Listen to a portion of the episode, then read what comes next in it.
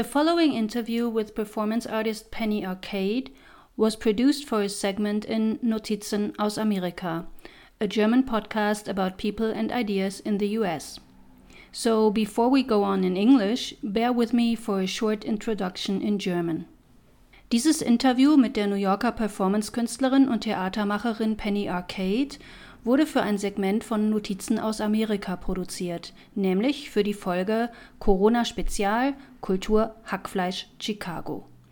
Darin geht es unter anderem um die Frage, wie die Kulturszene mit den pandemiebedingten Einschränkungen umgeht. Hier kommt jetzt als Bonus das komplette Interview mit Penny Arcade auf Englisch. Wenn euch das gefällt, abonniert doch Notizen aus Amerika. Gebt dem Podcast eine Bewertung, empfehlt ihn euren Lieben, all sowas freut mich sehr. Mehr von Penny Arcade wiederum findet ihr auf pennyarcade.tv. Now back to English. If afterwards you'll find yourself thinking, I want more of this, well, even though Notizen aus Amerika is German, there are more bonus interviews in English, and they are always clearly noted as such. Just subscribe to Notizen aus Amerika, and you'll never miss another interview. Also, please follow what Penny Arcade is up to and go to her website pennyarcade.tv or find her on Facebook as Penny Arcade Superstar. Alright, here's the interview, lightly edited for length and clarity. So now I'm talking to Penny Arcade. She's a performance artist and experimental theater maker whose work focuses mainly on marginalized groups. It's kind of like resistance art. And I've seen her perform a couple of times, and I think her performances and her texts are at the same time harsh and comedic, or truth confronting and entertaining. And they also have this kind of rhythm and structure that devastates you and also makes you want to dance. Mm-hmm. Um, you can hear Penny's already online, but I want to say one more sentence about her. She also co created the Lower East Side Biography Project with her longtime collaborator, Steve Zehentner. And this project has more than 1,000 episodes that have been broadcasted weekly on TV in New York. So, Penny, welcome to Notizen aus Amerika. Hi. That's a nice hi. yeah, I thought it was like very, very. It was it was natural. It came out like that.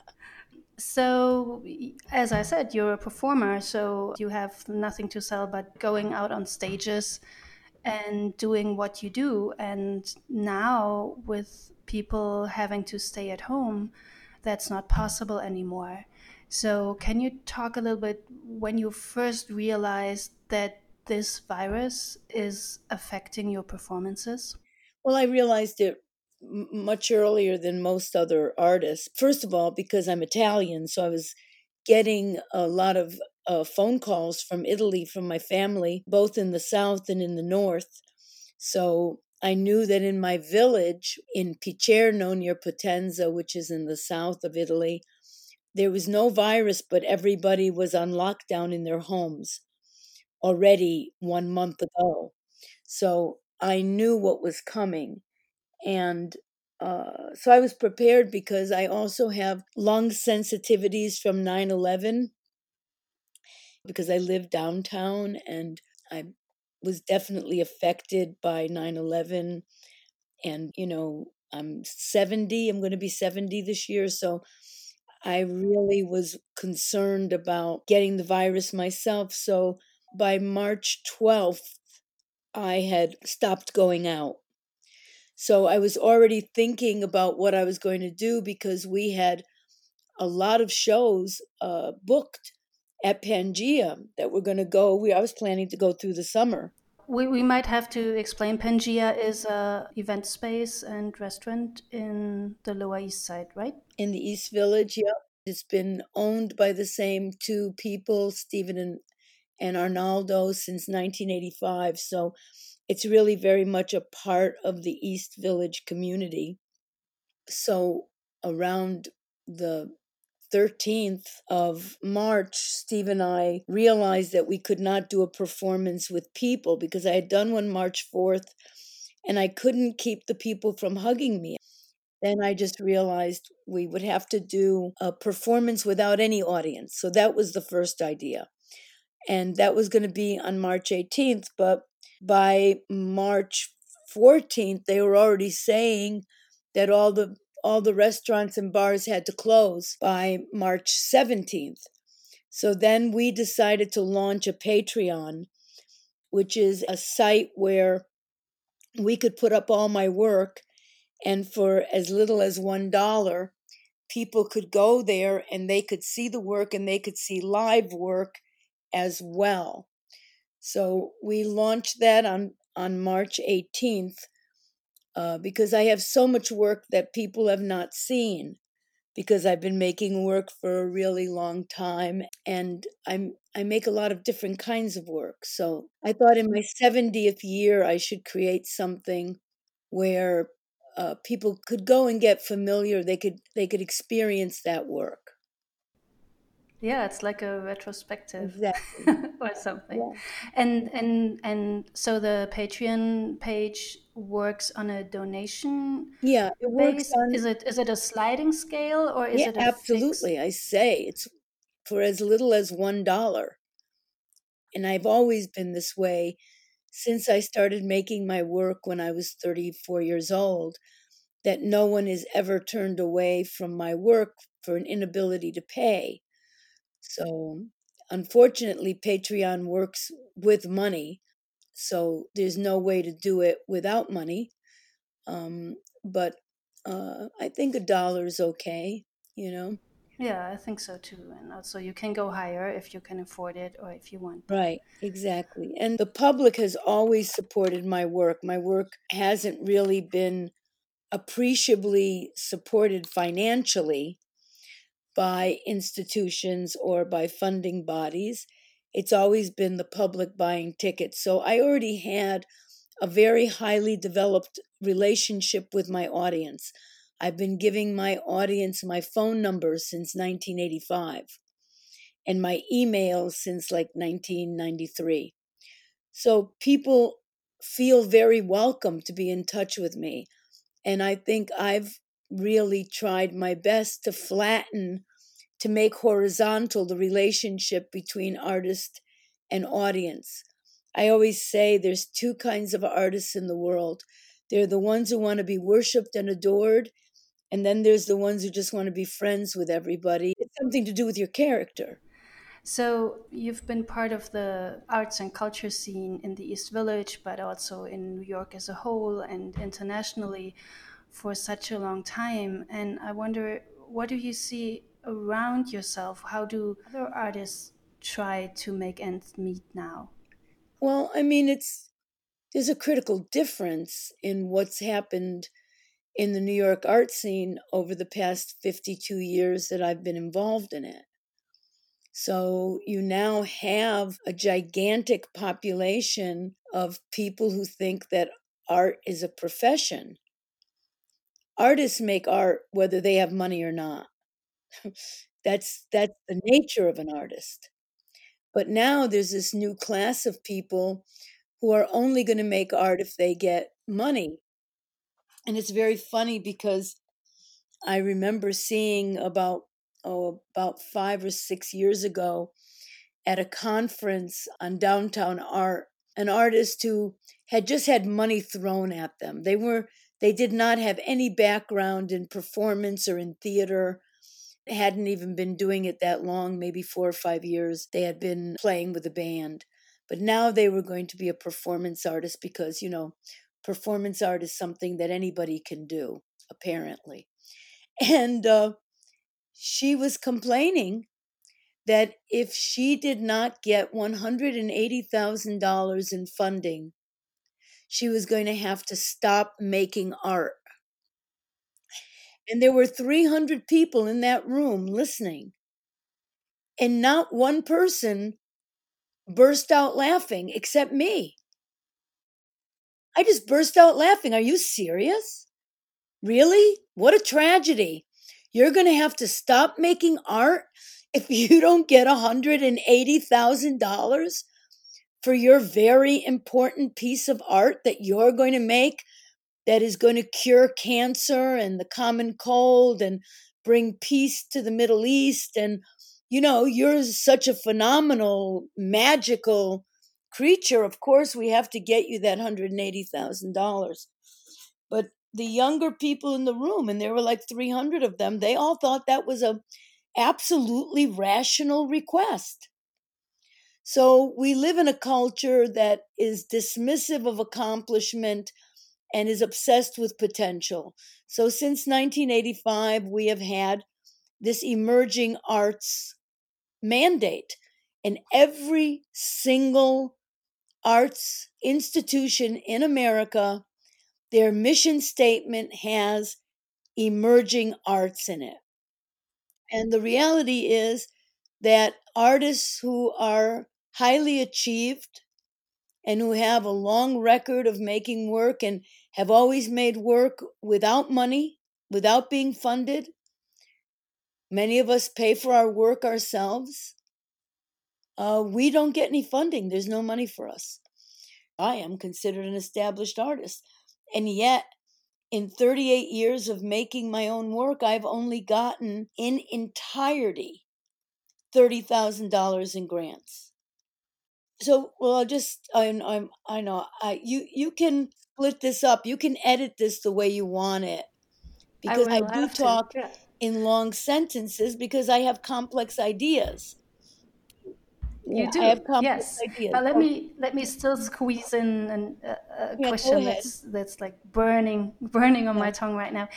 Um, apart from the money money making question, as you said, there are artists who can't stop making art, but you still want the art to get out there, even if you're, you know, it's it might be a little easier when you're writing because you can still still blog or something, you know, and people can still read it in their homes. But as a performing artist like you or like musicians or right. Okay I so know, i got i got um, carried away. theater people how do you how, what do you see around you I'm in, going you know, to answer the, your question Mm-hmm. I just want to say that I realize I got carried away on one track when you're trying to make this about how artists are dealing with being inside and not being able to work with audiences. The point that I was trying to make was most artists, if they work through institutions, do not have a relationship with a public, which makes it difficult for them to continue to work unless they're working through the institution. So, Joe's Pub and um, uh, different venues may allow some artists to present some work. Now, because I have my own direct relationship with the audience, I can present work whenever I want. And I've been doing that since the 18th of March, as well as twice a week, I do a Facebook Live. And I do like one hour to one hour and 45 minute talks twice a week on Wednesdays and on Sundays. There are some artists that I know who are perhaps putting up a song or two on their Facebook page my ex husband, Chris Rael, who's a very highly achieved singer songwriter composer, he's been doing something called Art for Today, and every day he puts up something a song or a photograph or something that he's made that day. And I know that uh, Rachelle Garniez, who's a singer, is doing that. And Carol Lipnik, I believe, who's another singer, is doing that it sounds like it really boils down to did you have a relationship to your audience? Did you have maybe some kind of online presence where they know how, where to find you before right? Exactly. So the issue that i'm talking about is that because of the way that the institutions have embraced this concept of emerging arts where their focus is no longer in the development of artists' careers, but in the development of their own institution. With emerging arts, every 10 years you dump that group of artists and you get another group of artists who fit into the emerging category. So I ask you, what is there for artists? How are they promoting and developing the careers of artists, which is what their job is supposed to be? So, right now, one of the things that people are doing, of course, there's always going to be people jumping on a bandwagon, and the bandwagon they're jumping on is raising money for artists. Now, not to be unkind, but I don't see anybody raising money for kitchen help. You know, we have all these people in New York who are the essential workers who make everything happen. You know, all those bus boys, all the cleaners, all the people who are immigrants and who are working for minimum wage. I mean, I find it a little bit humiliating to hear people raising money for artists without mentioning the fact that there are in New York City people starving to death with their families with no income. People who work in the kitchen at Joe's Pub. You know, I don't see any benefits for those people.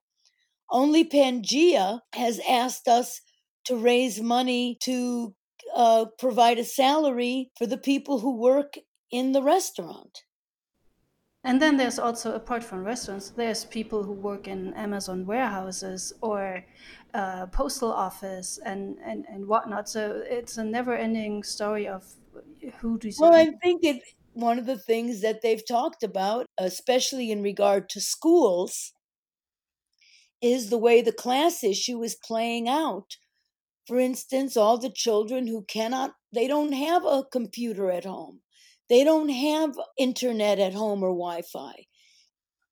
In the artist class, there are also people who don't have the wherewithal, who don't have the setup for being able to disseminate their works. But it is an interesting idea to ponder how the arts are going to change after this because we are facing a global depression. I don't know what's going to happen. I mean, to be perfectly honest, I don't care. Ha ha ha. If all of a sudden there's not going to be money for these kinds of venues, because in my personal history, when there is no money for funding, all of a sudden I'm in a lot of demand because I sell tickets. Oh, I see. Yeah. And the institutions have been increasingly doing this where they are building the institution instead of building the career of artists. So I think that that is an arena that deserves to go. You know, throughout history, there have always been young artists who become old artists. And there have always been artists who will make work no matter what, because artists need time, not money. Wow, that's a great statement. I, I, I, love that. But still, let's dream a little bit. Think about people who you would consider peers. And let's say this virus, for some reason, changes the world, not only in a bad way, but also in a good way. And you are given the magic wand and you, you can change the art scene for good. What would you think should happen or would happen in a over the top best case scenario? Well, I mean, I don't have to dream about it because I'm doing it and I've always done it. Steve and I, my longtime collaborator, Steve Zehentner, we have the Lower East Side Biography Project, which broadcasts every week in New York and can be seen on Monday nights at 11 p.m. anywhere in the world if you're willing to stay up and watch us. We promote artists, and I would do more of that. I would use my audience, as I always do, to introduce the work of other artists. And I think that that is what will happen. Artists have always found a way to actualize their work, whether it's readings or exhibitions, and now people will do it online. The question is will they extend themselves to any other artists, or will they continue to be self serving narcissistic creatures who only want to promote themselves. You know, we already know that if you have three restaurants on one block and there are three good restaurants, each restaurant will do more business. It's not a competition. You build an audience. And I have always promoted other artists who I admire because I know the audience can't come and see me every night. And the audience, because I send them to see other people of quality, always returns to see me because they trust me. This is why I have a reputation that is built on integrity and authenticity, which unfortunately doesn't mean that much in the art world, but means a lot to people. That's the best possible answer. It's you don't have to dream about it; you just do it. Um, I mean, look, it's already a situation in the world where people who love art, who love literature, love poetry, love dance, painting, film, etc. We are a very small percentage of the world's population. And the big money driven films, etc., or rock and roll bands for that matter, they have all the money, they have all the bandwidth, they have all the opportunity to reach the public that independent artists will never have. As this has built in history, the alternative world has strengthened. It's not large, but it's strong. And I think that when artists will share their audiences with each other, then everybody will have a more audience. Um, let's shift the conversation to a much darker place. I know that you experienced firsthand the impact of the AIDS epidemic in New York City. And I'm curious if you look back at it now and look at the COVID 19 situation now, do you see any parallels? Is it very different? What are your thoughts on that? Well, I mean, I don't have to look back because I live with the AIDS epidemic always because it's a traumatic episode in my life. So like with all PTSD, you you never really leave it. The difference between the AIDS epidemic and what is happening now is that um, except for the very beginning, we didn't know how you got AIDS. So, in that way, it has a similarity. And I have many friends who have had COVID 19 and they didn't feel well for one week, right? And then other people die within five days, like my friend Hal Willner, who died last Monday, or my friend Eddie Shostak, who died on Wednesday. I, I don't know why it affects some people one way and other people another way. The other thing was that the unprecedented nature of the COVID 19 is that it's happening everywhere in the world at exactly the same time. So, in that sense, never before has there been something, it gives globalization a new meaning. And with the possibility that people could have sympathy for each other's cultures across the planet, which might lead to more peace in the world, more empathy. On the other hand, we've never been in a situation where we can't go outside. We can't go to the store. We can't go to the opera. We can't go to a movie. During the AIDS epidemic, at no time was there the idea that we would catch it just by being in public with each other. So that makes it very different. But I'll tell you what it has done, and for me and for many people who are my age or who lived through the epidemic, it's triggering a lot of PTSD. But it's very different. There's a much eerier sense. I mean, all day long, it's completely quiet and it's punctuated by sirens. And those sirens are going to pick up bodies. And not all the bodies are alive when they're being picked up. If they're picking up, you know, uh, 200, 300 bodies a day, because, you know, they're not counting, they're not counting the people who die at home. Yeah, I know. There's been a big discussion about that. Yeah. Yeah. So, I mean, the thing that's really hard to take is that we are this underprepared after having experienced 9 11. That New York, once again, just as it was not prepared for 9 11, we didn't have masks for the first responders. That even though this scenario of some kind of germ warfare could come, we still weren't prepared. That we have hospitals that don't have enough equipment, we have nurses and doctors who are working, you know, with not enough uh, protective gear. You know, I've always said since 1981 that New York had turned into a third world country, and we are.